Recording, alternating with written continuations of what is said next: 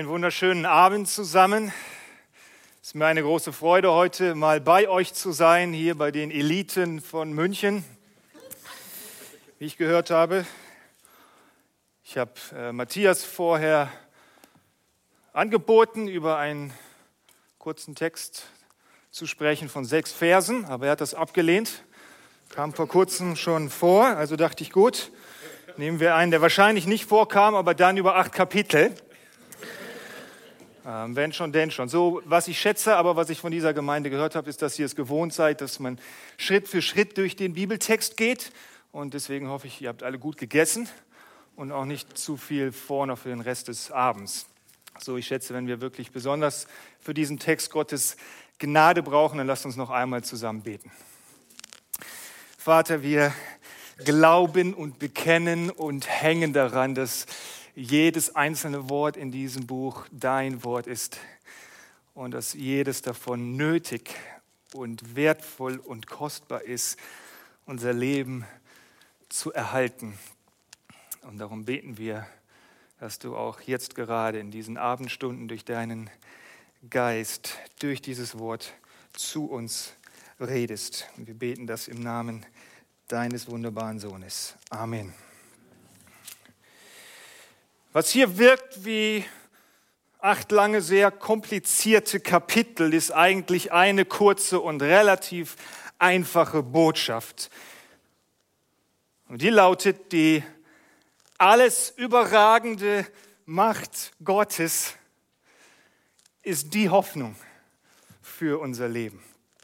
Und es ist nicht nur die Hoffnung für unser Leben in den Situationen, in denen einige von euch sich vielleicht gerade jetzt befinden, wo sich euer Herz vielleicht vor einigen Minuten noch zusammengekrampft hat oder das jetzt tut bei manchen Sorgen und Nöten und Schwierigkeiten, in denen ihr steckt. Hoffnung ist etwas, was wir grundsätzlich für unser Leben brauchen, was sozusagen der Motor ist für alles, was wir im Leben letztendlich tun. So, wenn du Student bist und für dein Examen das nächste, was ansteht, lernst, dann macht das nur Sinn, wenn du die Hoffnung hast, es auch zu bestehen. Weshalb einige von euch vielleicht aufgehört haben zu lernen. Und nur wenn du die Hoffnung hast, dass diese deine Beziehung zu deinem Partner noch zu retten ist, dann wird es dir auch sinnvoll erscheinen, dich noch dafür aufzureiben.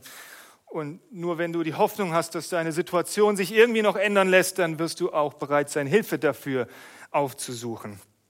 So, wir, wir müssen auf irgendetwas hoffen, damit es weitergehen kann in unserem Leben.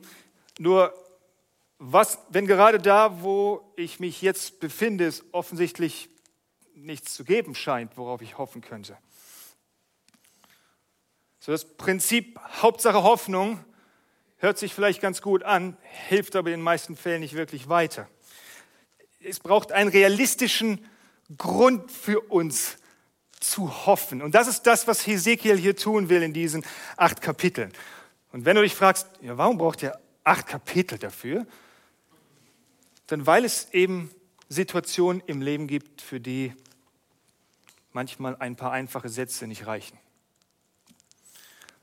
Wo wir mehr brauchen als nur eine schnelle, kurze Antwort. Und, und, und so eine Situation ist der Zustand von dem Volk Israel, zu dem Hesekiel hier spricht und wenn ihr das Hesekiel-Buch vorher anschaut, bis Kapitel 24, dann seht ihr, das könnte eigentlich nicht schlimmer kommen, als das, was in diesem Kapitel vor unserem Text erreicht ist, nämlich alles ist weg. So, wenn Hesekiel ein Franzose wäre, würde er sagen, rien ne va plus. Die, die ganze Heimat ist verloren, Israel ist im Exil und alles, was ihr Leben bestimmt hat, das Zentrum ihres Lebens, Jerusalem, der schöne Tempel, zerstört hinüber.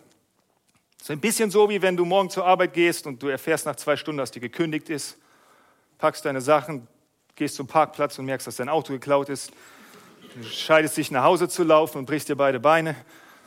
Und als du zu Hause ankommst und merkst, dass du deinen Schlüssel vergessen hast und irgendwann drin bist, ist deine Frau abgehauen. So, da braucht es ein bisschen mehr als nur Kopf hoch.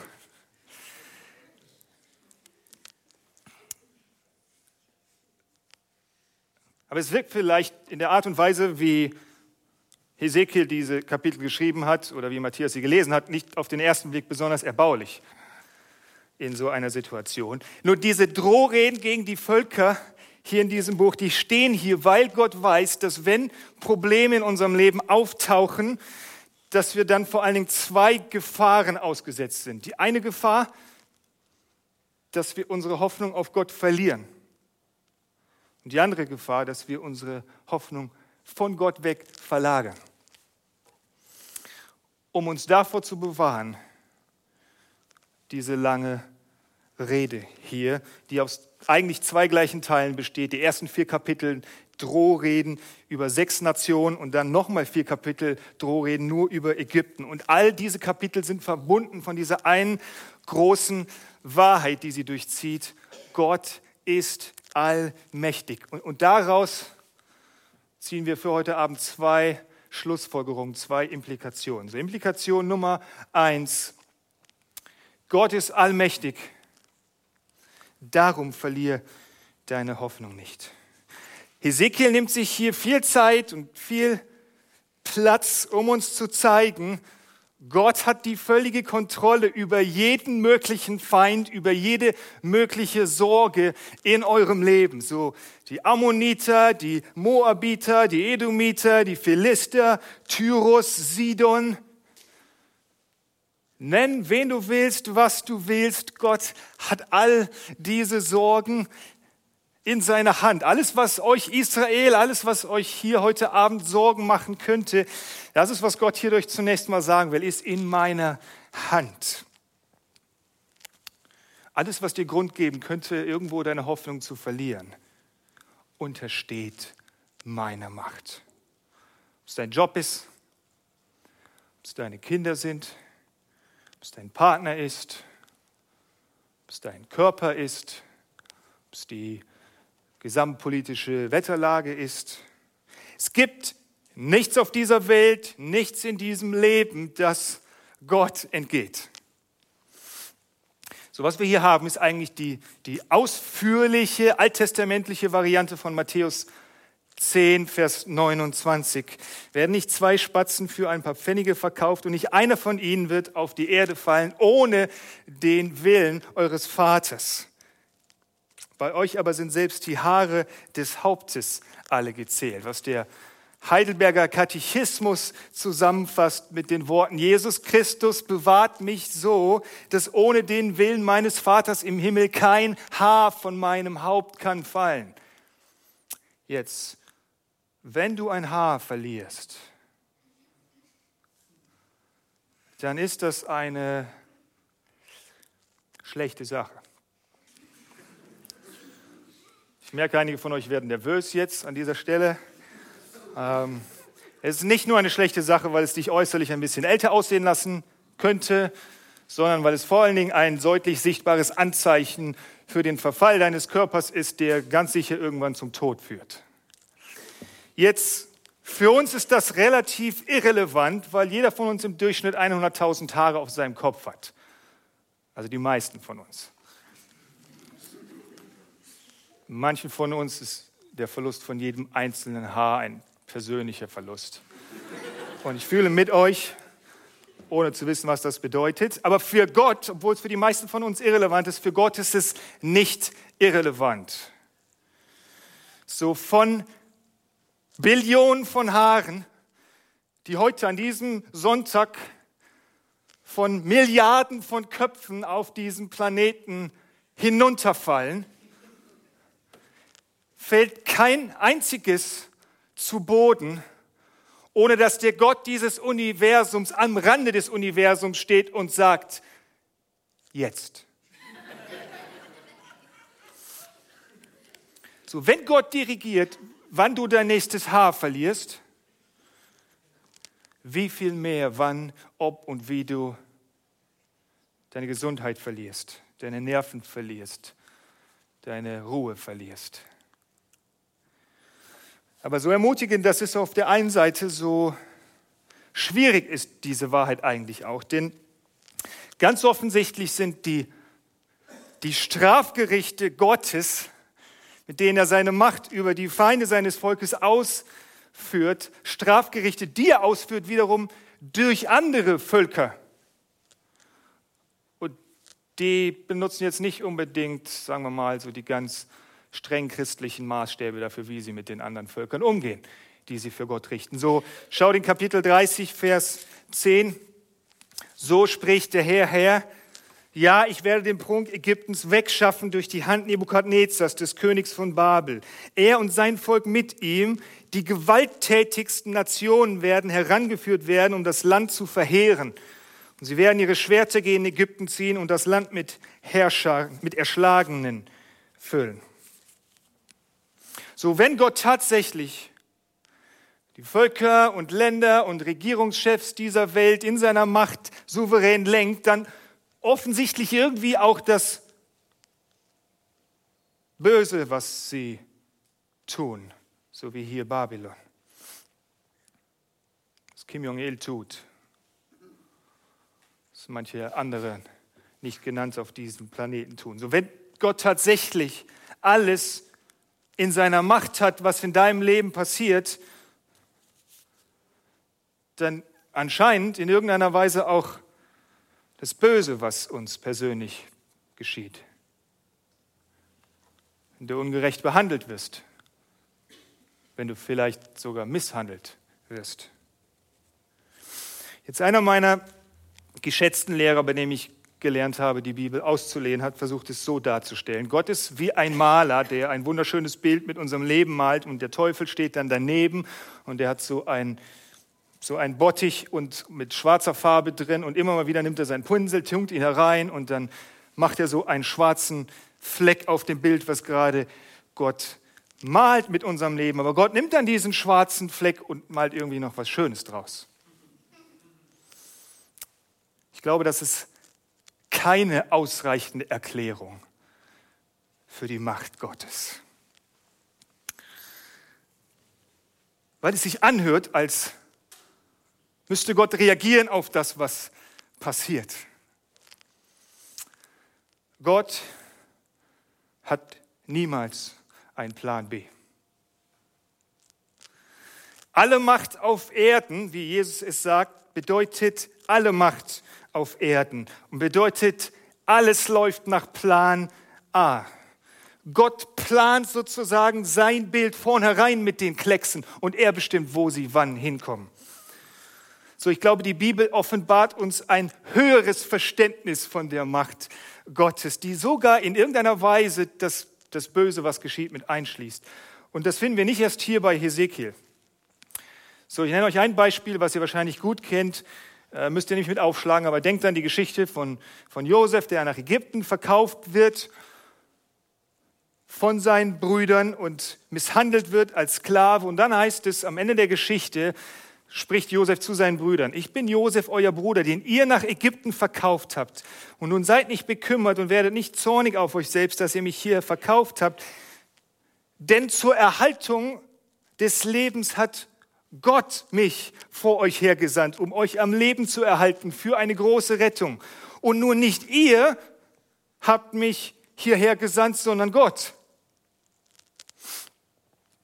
So Gott plante die Errettung von Josefs Familie. Und in diesem Plan war drin das Böse, was seine Brüder ihm antaten. So Gott plant irgendwie damit. Er reagiert nicht bloß darauf. Was bei uns die Frage aufwerfen könnte oder sollte, ist Gott also der Urheber des Bösen in der Welt? Heißt es nicht in der Bibel, Psalm 119 über Gott, du bist gut und tust Gutes.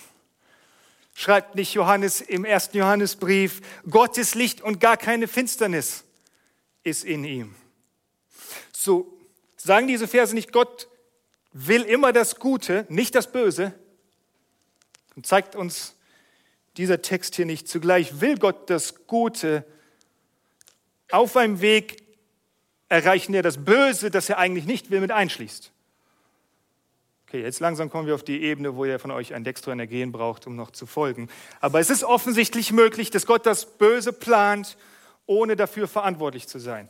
So, hier ist das typische Beispiel, was ich persönlich so erlebt habe. Letztes Jahr auf dem Rückflug von Pakistan steige ich in Lahore ins Flugzeug zusammen mit 300 anderen Personen und wir sitzen dort im Flugzeug ähm, und es ist durchaus schön angenehm warm und das merkt man besonders, wenn das Flugzeug steht, weil dann keine Klimaanlage an ist. Und so wir freuen uns, dass nach etwa 45 Minuten Vorbereitungszeit so langsam das Flugzeug beginnt, sich auf die Startbahn zu begeben. Und wir fahren an und der Pilot gibt Vollgas und dann in dem Moment, wo er eigentlich abheben sollte, macht er eine Vollbremsung. So, die Stimmung kippt ganz plötzlich, alle sind wieder aufmerksam, das Flugzeug fährt zurück in den Hangar und dann kommt die Durchsage, ja, wir haben offenbar ein technisches Problem, was auch jeder gemerkt hat. So, wir holen die Ingenieure ins Flugzeug und in zehn Minuten ist alles gelöst, was übersetzt auf Deutsch heißt, in 50 Minuten ist alles gelöst. So eine knappe Stunde später fährt das Flugzeug wieder auf die Startbahn. Der Pilot geht wieder Vollgas in dem Moment, wo er abheben sollte, wieder Vollbremsung. So, jetzt stellen sich so die ersten Fragen und das Flugzeug fährt wieder zurück in den Hangar und wieder kommt die Durchsage, ja, offensichtlich wurde das technische Problem nicht gelöst, was auch allen klar war. Die Ingenieure kommen wieder und es geht in zehn Minuten weiter und jeder macht sich darauf bereit, es dauert wieder eine Stunde und es dauerte wieder eine Stunde. Dritter Versuch, das Flugzeug geht auf die Startbahn und der Pilot gibt Gas, aber diesmal gar nicht mehr so viel wie vorher, sondern er bremst schon vorher ab und fährt zurück in den Hangar, nur um uns die hoffnungsspendende Botschaft durch die Lautsprecheranlage mitzugeben.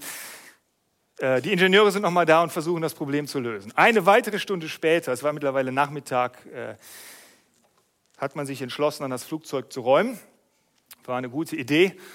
Ähm, alle Anschlussflüge waren natürlich verpasst und die meisten kamen ein bis zwei Tage später zu Hause an. Jetzt, ich weiß nicht genau, warum Gott das so geplant hat. Ähm, Wahrscheinlich, um mich in meiner Geduld ein bisschen mehr zu üben, vielleicht ein bisschen mehr Zeit zu nehmen zum Beten oder Kontakte zu knüpfen. Aber sicher ist eins, Gott hatte zu jedem Moment in dieser Situation, also sagen wir an diesem Wochenende, zu dem diese Situation dann wurde, vollständig die Kontrolle über alles, was geschah. Aber die Fluggesellschaft Oman, er hatte die Verantwortung. Gott war nicht schuld an der Verspätung, aber es war Teil von Gottes Plan.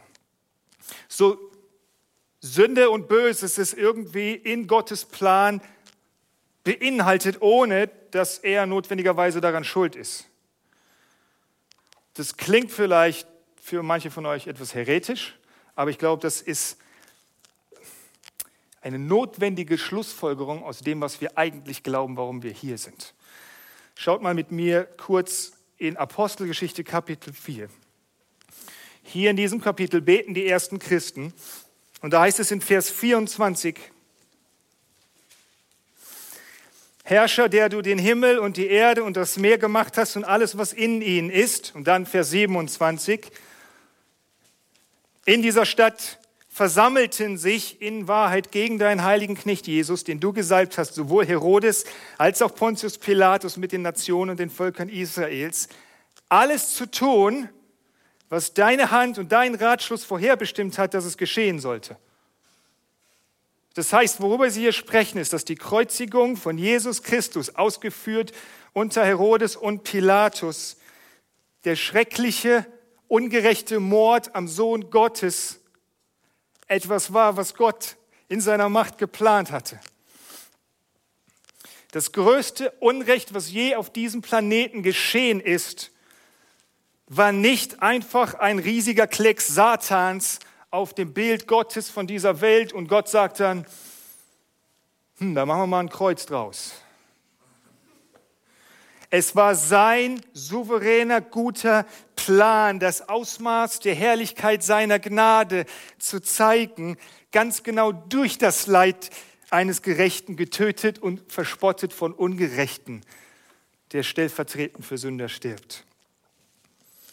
Sodass Gott das Böse in unserem Leben, das Schlechte in unserem Leben in seiner Macht lenkt und kontrolliert, ist Kern des Evangeliums. Nehmt diesen Teil von Gottes Macht weg und das Kreuz ist ein Unfall oder vielleicht irgendwie eine Notlösung. So, wir, wir brauchen ein hohes Bild von der Macht Gottes. Und das ist, was Hesekiel hier tut. So, er, er führt all diese Gewalten und Mächte um Israel herum auf, sehr ausführlich, um zu zeigen, ja, deine Sorgen, deine Verletzungen, sie mögen vor dir stehen wie ein riesiger Berg. Und Gott weiß, dass sie schlimm und schwierig sind. Und diese Dinge sind schlecht und böse in seinen Augen. Aber obwohl wir nicht immer im Einzelnen erklären können, warum und was an Elend und Ungerechtigkeit um uns herum in, unseren, in unserem Leben geschieht, wissen wir gleichzeitig, Gott steht nicht hilflos daneben. Er weiß, was er tut. Auch jetzt in deinem Leben. So, so, das ist die erste Schlussfolgerung hier. Weil Gott allmächtig ist, darum verliere deine Hoffnung nicht.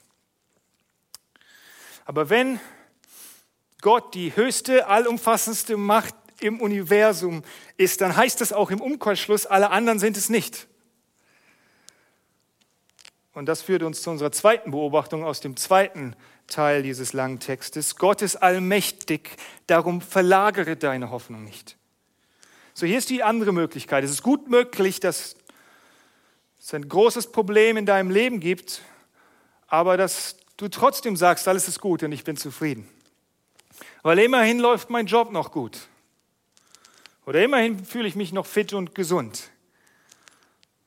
Oder immerhin, wenn ich morgens in den Spiegel schaue, denke ich immer noch, sieht glänzend aus. Keine Ahnung, das passiert. Ich kenne das so nicht, aber es gibt Leute. Ich kenne keinen, aber so. Oder du kommst heute Abend in die Gemeinde, gut möglich, die Leute fragen dich, wie geht's dir? Und du sagst bestens, Gott sei Dank wegen aller möglichen guten Dinge, guter Dinge, die Gott dir auch gegeben hat, bei denen es möglich ist, dass sie die Rolle übernehmen in deinem Leben, die Gott eigentlich haben sollte, dass sie der Grund sind deiner Hoffnung, der Hoffnung, die du dann auch durchaus als Christ ausstrahlst, die aber eigentlich nicht viel mit Gott selber zu tun hat. So, es kann von außen wirken, kann bei mir von außen wirken, wie groß ist Gottvertrauen. Aber das hast du vielleicht längst schon aufgegeben. Und der eigentliche Grund, warum du optimistisch in die nächste Woche gehst ab morgen, sind ganz andere Dinge in deinem Leben. So, das ist hier der zweite Teil, Kapitel 29 bis 32, der sich interessanterweise nur mit Ägypten beschäftigt, so viel Platz einnimmt wie der erste Teil über die ganzen anderen Völker zusammen. Und ich glaube, ein wesentlicher Grund ist, dass Ägypten nicht nur ein weiteres Sinnbild ist für einen der Feinde von Gottes Volk, die sie dazu bewegen könnten, ihre Hoffnung aufzugeben, sondern dass Ägypten ein Sinnbild ist für die Verführung Israels, seine Hoffnung auf etwas anderes zu setzen als Gott. Schaut, in der ganzen Geschichte Israels im Alten Testament ist Ägypten immer wieder die attraktive Alternative zu Gott. Das fängt an bei Abraham im verheißenen Land, der eine Hungersnot erlebt. Und was tut er? Er flieht nach Ägypten. Und dann, als Lot sich das vermeintlich bessere Stück Land auswählt. Ein Kapitel später, dann heißt es dort, er tat das, er nahm das Land, das aussah wie das Land Ägypten. Und als Sarah unfruchtbar ist, da kommt die Lösung, dass vielleicht die Magd Sarahs aushelfen könnte, Hagar, eine Magd aus Ägypten. Und dann die Geschichte des Königreichs Israels. Immer wieder, wenn Israel Probleme hatte mit einem seiner Nachbarstaaten, dann war die nächste naheliegendste Hilfe für sie das starke, mächtige Ägypten. Und wenn ihr die Propheten lest, Jesaja, Jeremia, Hesekiel, dann lest ihr immer wieder diese Warnung: Verlasst euch nicht auf Ägypten so durch die ganze Lebensgeschichte Israels hindurch ist Ägypten die attraktive, greifbare, scheinbar verlässlichere Alternative zu Gott, das schöne, mächtige Ägypten. Und das kann auch sehr gut bei uns der Fall sein. Ägypten fragt dich vielleicht, kann Gott dich wirklich glücklich machen ohne Ehepartner? Kann Gott dir wirklich Geborgenheit geben ohne ein eigenes Haus?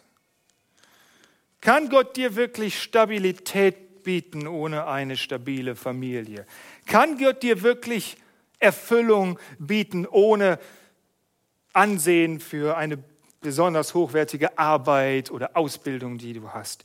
Kann Gott wirklich deine Zukunft absichern, auch wenn du nur ein paar hundert Euro auf deinem Konto liegen hast? So Ägypten bietet dir an, dass die Liebe von anderen dir Stabilität in deinem Leben gibt, statt die Liebe von Jesus Christus. Dass du dein, dass das Ansehen, was du dafür bekommst, was du tust und leistest, vielleicht was du tust hier in der Gemeinde, dir Zufriedenheit verschafft, statt das Bild, was Gott von dir hat, durch Jesus Christus, der alles an deiner Stelle geleistet hat. Es bietet dir an, dass dein Aussehen vielleicht dir Selbstbewusstsein bietet, statt der Glaube an Jesus Christus, der dich bedingungslos wertschätzt und liebt. Dein Vermögen, deine klugen Investitionen, die dir mehr Sicherheit bieten als die Zusagen Gottes in seinem Wort. Aber wenn Gott alleine allmächtig ist, dann müssen die Hoffnungen, die diese Welt bietet, trügerisch sein, weil sie nicht diese Macht haben, ihre Versprechungen einzuhalten. Darum wird uns Ägypten hier vorgeführt in einer, als, als eine scheinbar souveräne Macht mit viel Glanz und viel Stolz, der aber letztlich nicht hält. Schaut nochmal in Hesekiel Kapitel 29 ab Vers 3. So spricht der Herr, Herr, siehe, ich will an dich, Pharao, König von Ägypten, du großes Seeungeheuer, das inmitten seiner Ströme liegt, das da sagt, mein Strom gehört mir und ich selbst habe ihn mir gemacht. Ich, Gott, lege Haken in deine Kinnbacken. Ich werfe dich in die Wüste, den Tieren der Erde und den Vögeln des Himmels gebe ich dich zum Fraß. Und alle Bewohner von Ägypten werden erkennen, dass ich der Herr bin. Weil du dem Haus Israels, weil du meinem Volk eine Stütze aus Schilfrohr gewesen bist, wenn sie dich mit der Hand anfassten, knicktest du ein und rissest ihnen die ganze Schulter auf. Und wenn sie sich auf dich lehnten, zerbrachest du und ließest ihnen allen die Hüften wanken. Und dann folgt nach diesen Versen eine sehr lange, eindrückliche Beschreibung davon, wie Gott dieses so stolz und scheinbar so mächtige Ägypten zermalmen wird. Vier ganze Kapitel lang wiederholt Hesekiel die Gewissheit, von allen möglichen Seiten beleuchtet, mal auf das ganze Volk gerichtet, mal nur ein Klagelied auf den Pharao und dann nochmal anders in meiner Bibelausgabe sechs Seiten lang 97 Verse, um uns einzubläuen. Die Hoffnung auf Ägypten ist trügerisch. Es wird nicht halten. Es wird vergehen. Das Einzige, was hält, ist Gott. Dein Vertrauen auf deine Fähigkeiten oder dein Studium oder deine Ausbildung oder deinen Aus Arbeitsplatz zu setzen, ist trügerisch. Es ist gut, ein fleißiger Ingenieur zu sein oder zu werden. Aber eine Fehlentscheidung oben im Management, eine Finanzkrise, ein Abgasskandal kann das Ende bedeuten. Dein, deine Hoffnung auf dein Studium und dein diszipliniertes Lernen zu setzen, so wichtig und gut es ist, ist trügerisch. Geht mal in die Altstadt bei eurem Evangelisationseinsatz und trefft vielleicht ein paar fleißige Studenten aus Syrien, denen ihr Studium jetzt nichts mehr bringt hier in Deutschland. Dein Vertrauen auf deine große Liebe zu setzen ist trügerisch, weil dein Ehepartner auch ein gefallener Sünder ist und er kann dich nicht besser zufriedenstellen als Gott.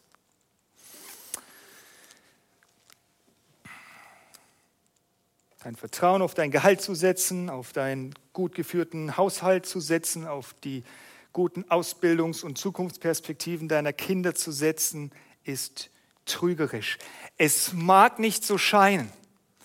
Es mag dem, was du siehst, was wir sehen, widersprechen zu scheinen.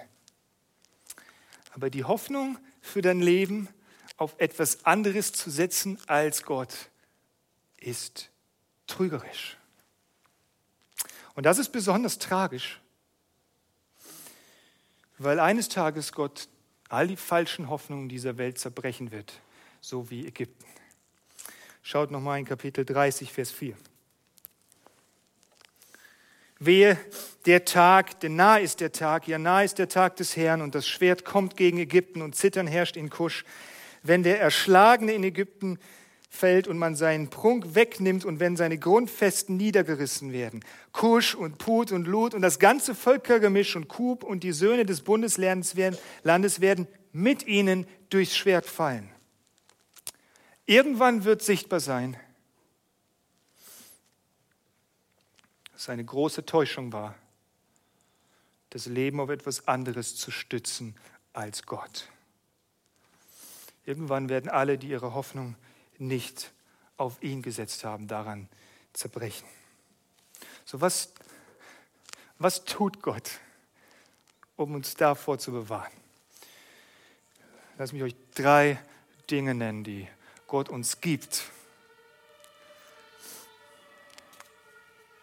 um unsere Hoffnung nicht von ihm weg zu verlagern. Nummer eins, er gibt uns Jesus.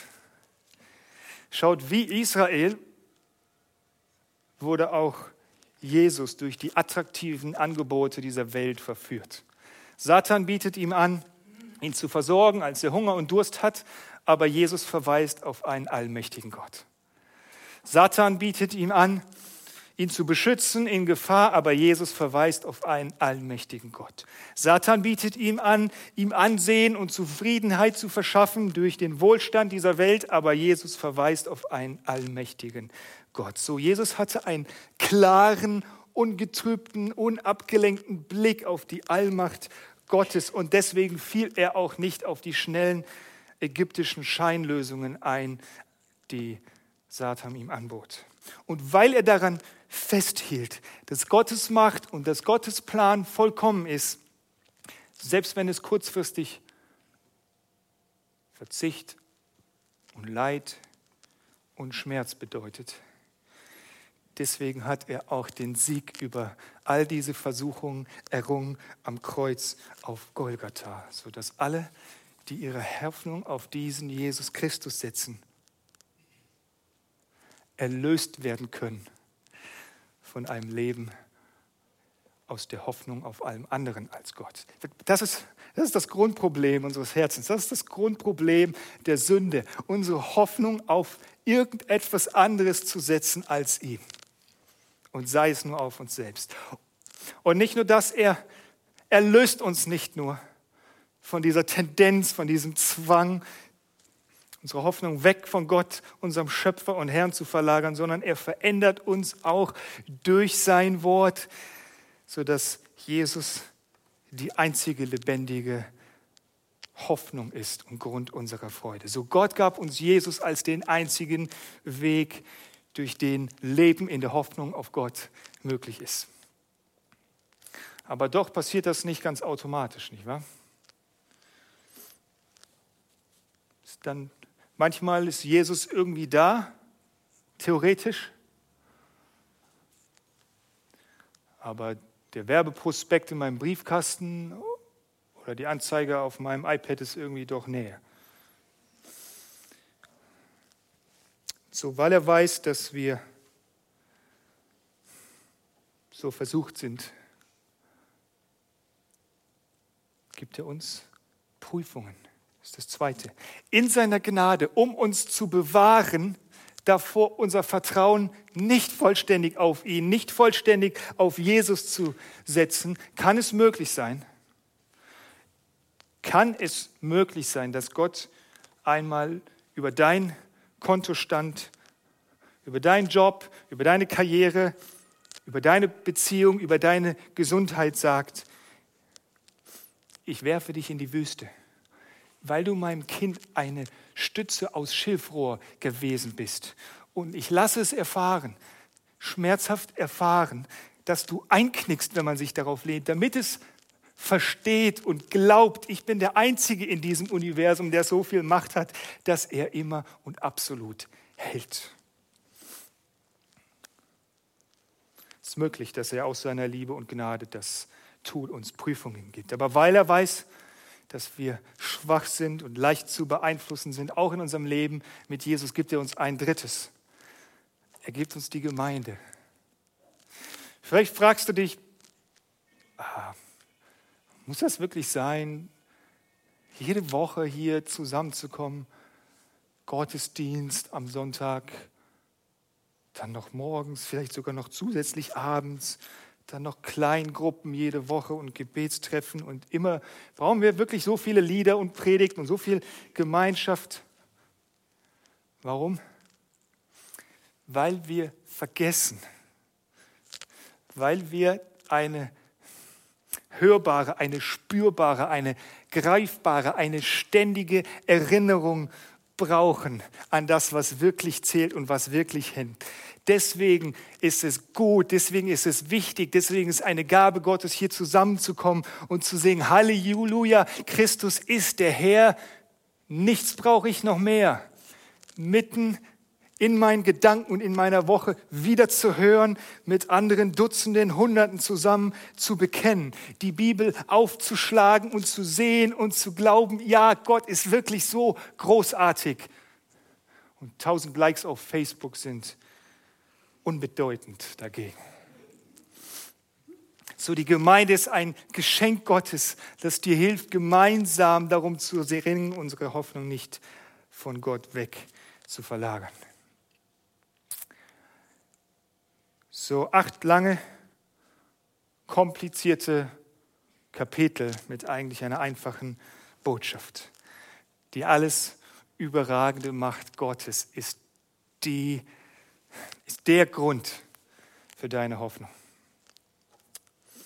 Und das ist lebenswichtig, weil wir wie Israel in dieser Spannung leben, dazwischen unsere Hoffnung zu verlieren oder unsere Hoffnung zu verlagern.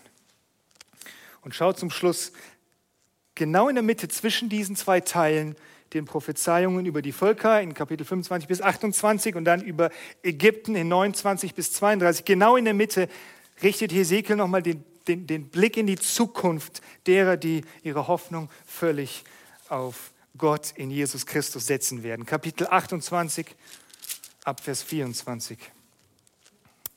Hier kommt diese Wahrheit zusammen in der Mitte zwischen beiden Teilen. Für das Haus Israel soll es nicht mehr einen stechenden Dorn und einen schmerzenden Stachel geben von allen Nachbarn um sie her, die sie verachten.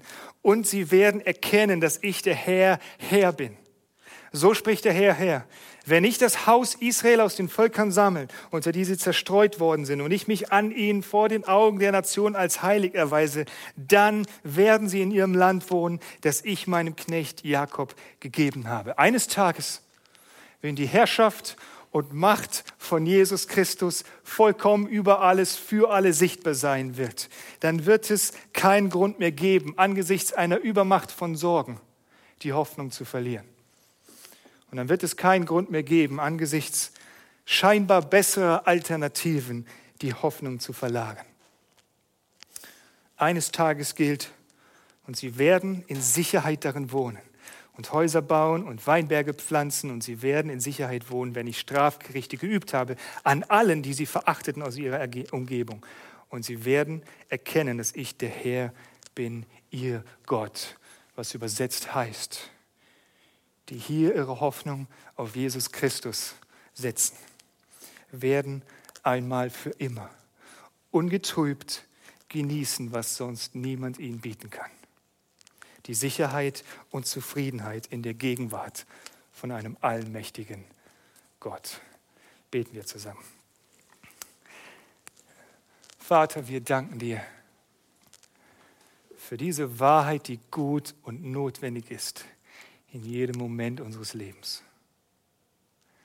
Und ich bete, dass du uns daran erinnerst, durch deinen Geist erinnerst. Deine Macht und Herrlichkeit, die du uns offenbart hast in Jesus Christus, vor Augen zu haben in jedem Schritt, den wir gehen dürfen mit dir, zu dir und für dich. Amen.